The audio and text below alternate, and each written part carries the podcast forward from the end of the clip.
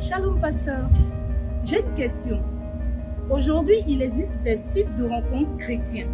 Donc, euh, je voudrais savoir si il est bon pour nous qui ne sommes pas encore fiancés d'aller sur ces sites pour chercher, pour rencontrer notre conjoint ou notre conjointe. Ok. Amen. C'est une belle question. ok. Est-ce qu'un chrétien doit aller sur des sites de rencontres chrétiens pour pouvoir rencontrer l'âme sœur? Oh, Même en fait, même sur des sites de rencontres en, général. Ok. Effectivement, certains sont contre, d'autres disent mais pourquoi pas? Euh, d'autres disent pourquoi pas? Et bref, les autres vont dire, mais tu sais pas que tu vas rencontrer là-bas, il faut prendre le temps de prier, il faut prendre le temps d'analyser, etc., etc., etc. Ok? Gloire à Dieu. Alors, frère, ce type de réponse dépend de la manière dont tu... euh, le type de réponse qui correspond à ta question, à ta question, ma soeur, ma fille, et puis tous ceux qui sont concernés par la question répondent à la façon dont les choses sont utilisées. Ok, à la façon dont elles sont utilisées. La première des choses, d'abord parlons de la valeur des rencontres. On dit ici de rencontres, on parle de la valeur des rencontres. Dans la procédure et le procédé pour rentrer dans le mariage, selon Dieu, il y a les rencontres. Il y a les rencontres. Ok? Dieu veut que tu rencontres certaines personnes.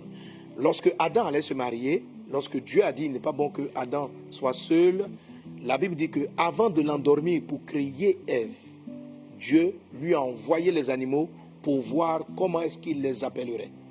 Et Adam a commencé à donner des noms aux animaux. Et quand cette partie finie, attends, on va la lire carrément, nous sommes dans Genèse chapitre 2. Amen. Voilà, j'ai toute une série d'enseignements sur comment est-ce qu'on reconnaît l'homme ou la femme de sa vie. Alors, il est dit, au verset 18, l'Éternel dit, il n'est pas bon que l'homme soit seul. Genèse 2, 18. Je lui ferai une aide semblable à lui. L'Éternel Dieu forma de la terre tous les animaux des champs et tous les oiseaux du ciel. Et il les fit venir vers l'homme pour voir comment il les appellerait. Et afin que tout être vivant portât le nom que lui donnerait l'homme. Et l'homme donna des noms à tous les bétails et aux oiseaux du ciel et à tous les animaux des champs, mais pour l'homme, il ne trouva point d'aide semblable à lui. Alors l'Éternel Dieu fit tomber un profond sommeil. Donc tu vois, le verset 21 dit alors, c'est-à-dire c'est la conséquence, Dieu l'a fait tomber, il a suscité Ève. Et quand il a suscité Ève, voilà la phrase qu'Adam va prononcer, il va dire, cette fois-ci, voici celle, voilà celle qui est os de mes os, chair de ma chair. Donc, on comprend très bien que, parce que tu vois au verset 18, Dieu dit, il n'est pas bon que l'homme soit seul. Dès que Dieu dit, il n'est pas bon que l'homme soit seul, verset 19, au lieu de lui créer Ève, de susciter Ève, Dieu lui envoie d'abord les animaux pour qu'il leur donne des prénoms, pour qu'il leur donne pardon, des noms. Et à l'issue de cela, la phrase, le verset 20 finit en disant, mais pour l'homme, il ne trouva point d'aide. En fait, ce n'est pas Dieu qui fait cette remarque cette fois-ci, c'est Adam qui dit, mais qu'il n'a pas trouvé d'aide au milieu des animaux. C'est-à-dire que en donnant des noms à tous les animaux, Adam était en train de chercher l'être, l'être semblable. Donc Dieu, avant de lui révéler Ève, va permettre à Adam de découvrir les espèces animales et de voir qu'elles ne lui correspondaient pas. Il va voir le singe, il va voir ceci, donc il va, il va observer, il va les rencontrer afin de pouvoir faire son choix. Et c'est à l'issue de ces multiples rencontres avec toutes les espèces animales que Adam va finir par dire, donc il n'y a pas d'aide qui soit semblable. Et quand il va dire que je n'ai trouvé personne, c'est alors, verset 21, que Dieu va l'endormir dans le profond sommeil. Amen. Entre parenthèses pour la régie, mettez les versets s'il vous plaît. Euh, que Dieu va l'endormir dans le profond sommeil et que Dieu va lui susciter Ève, d'où il va donner cette phrase, cette fois, voilà celle qui est os de mes os. C'est-à-dire quoi? Un des problèmes aujourd'hui qui font que beaucoup de frères et beaucoup de sœurs n'ont pas, n'entrent pas dans le mariage de Dieu, c'est le fait qu'ils refusent de passer par l'étape que j'ai appelée dans la série d'enseignements et que tu trouveras dans mes ouvrages sur le mariage, c'est l'étape de la nomination, l'étape de rencontrer des personnes et de euh, les observer, analyser, voir. Les chrétiens, beaucoup d'aujourd'hui sont dans l'erreur, ils veulent avoir une révélation unique. C'est-à-dire que je suis en train de prier, prier, prier. J'ai un songe qui apparaît là-bas, puis on dit voilà ton, voilà ton Adam, voilà ton F. Ça ne fonctionne pas comme ça. Ça ne fonctionne pas comme ça. La Bible dit, dans le livre des Actes des Apôtres, j'oublie exactement la référence, si la peut m'aider, dans le livre des Actes des Apôtres, que Dieu a voulu que l'homme puisse le chercher en tâtonnant, quoi qu'il ne soit pas loin de nous. Ok? Il faut savoir ça, que pour que Dieu te donne ce qu'il veut, il veut souvent que tu tâtonnes. Autrement dit, la réponse de Dieu est une conjugaison d'expérience. C'est-à-dire, pour quelquefois, pour entendre mieux la voix de Dieu, il faut expérimenter ce qui n'est pas la voix de Dieu. Il faut, il faut observer ce qui n'est pas le chemin direct de Dieu. OK? Donc, Dieu a voulu que, il a voulu qu'il cherchasse, que les hommes cherchassent le Seigneur et qu'ils s'efforçassent de le trouver en tâtonnant. Ça veut dire par tâtonnement. Ça veut dire je touche, ce n'est pas bon. Je touche, ce n'est pas bon. Je fais plusieurs tâtons avant de savoir ce que Dieu veut. Donc, les rencontres sont importantes. À ce titre-là, s'il existe des sites où on permet à l'homme de passer cette phase-là, de discuter avec plusieurs personnes et de rencontrer plusieurs personnes qui sont supposées déjà être chrétiennes. Amen. Parce que pour faire le choix, il faut que la personne soit os de tes os, chair de ta chair. Amen. Os des os, ça veut dire que votre être intérieur correspond. Autrement dit, c'est quelqu'un qui est né de nouveau. Donc, quand tu vas aller dans, le site de rencontre, si tu vas dans le site de rencontre, tu dois veiller à tout prix à faire cela. Parce que si ton problème, c'est que tu as un problème avec ton être intérieur, que ce soit sur les sites de rencontre ou dans la vie de tous les jours, tu vas faire des erreurs. OK?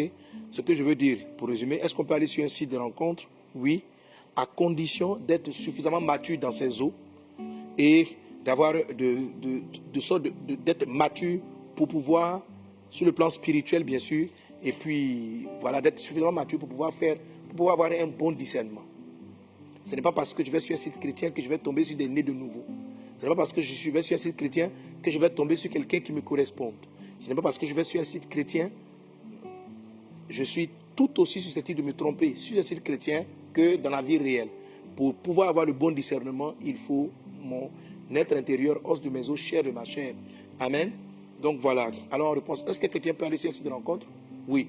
Est-ce qu'un chrétien peut aller sur euh, euh, aller avoir des rencontres où les singles se retrouvent pour échanger, pour se rencontrer? Je vous le conseille et il faut même le faire. Si vous voulez rencontrer l'homme de votre vie, Dieu ne va pas vous faire exempter l'étape du tâtonnement. Ok? Vous devez être à l'église, fréquenter les frères, les sœurs, fréquenter les frères, les frères, fréquenter les sœurs. Maintenant, dans la fréquentation, il ne faut pas aller loin. Voilà, il faut des, euh, beaucoup de garde-fous, de la prudence. Quelqu'un qui arrive et puis très rapidement, votre affaire veut aller au sexe sans respecter la loi de respect des parents. A ainsi des rencontres, vous allez faire une grave erreur, c'est diabolique. OK? Voilà. Même dans la vie pratique, voilà. Donc s'il n'y a pas toutes ces garde-fous de la parole de Dieu que vous entrez dans euh, les rencontres, y compris dans la communauté chrétienne, comme dans un site de rencontre, si vous ne mettez pas tous ces garde-fous, vous allez faire de graves erreurs. Amen. Donc, avec les garde-fous que je t'ai donnés tantôt, tu dois, bien sûr, maintenant, suivre plus vraiment les process de ta communauté, de ton église. Faut faire vraiment attention. Les pasteurs et dans les églises ont mis des ensembles de formations et de coaching qui vont vous aider justement à mieux faire le discernement. Hein, à mieux faire le discernement. Donc, il faut euh, suivre la, procédure. À vase d'honneur, euh, s'il y a quelqu'un qui dit que tu as vérifié qu'il est né de nouveau, tu as vérifié qu'il marche dans la crainte de Dieu, vous causez. Bon, vous êtes rencontrés en tout cas, il faut prendre des mesures. Un, pour ne pas pécher, pour ne pas te mettre dans l'impudicité, pour ne pas te corrompre, pour ne pas. Voilà, il faut, il faut prendre vraiment des mesures euh, euh, de prudence. Mesures que tu vas aussi utiliser en étant là. Voilà.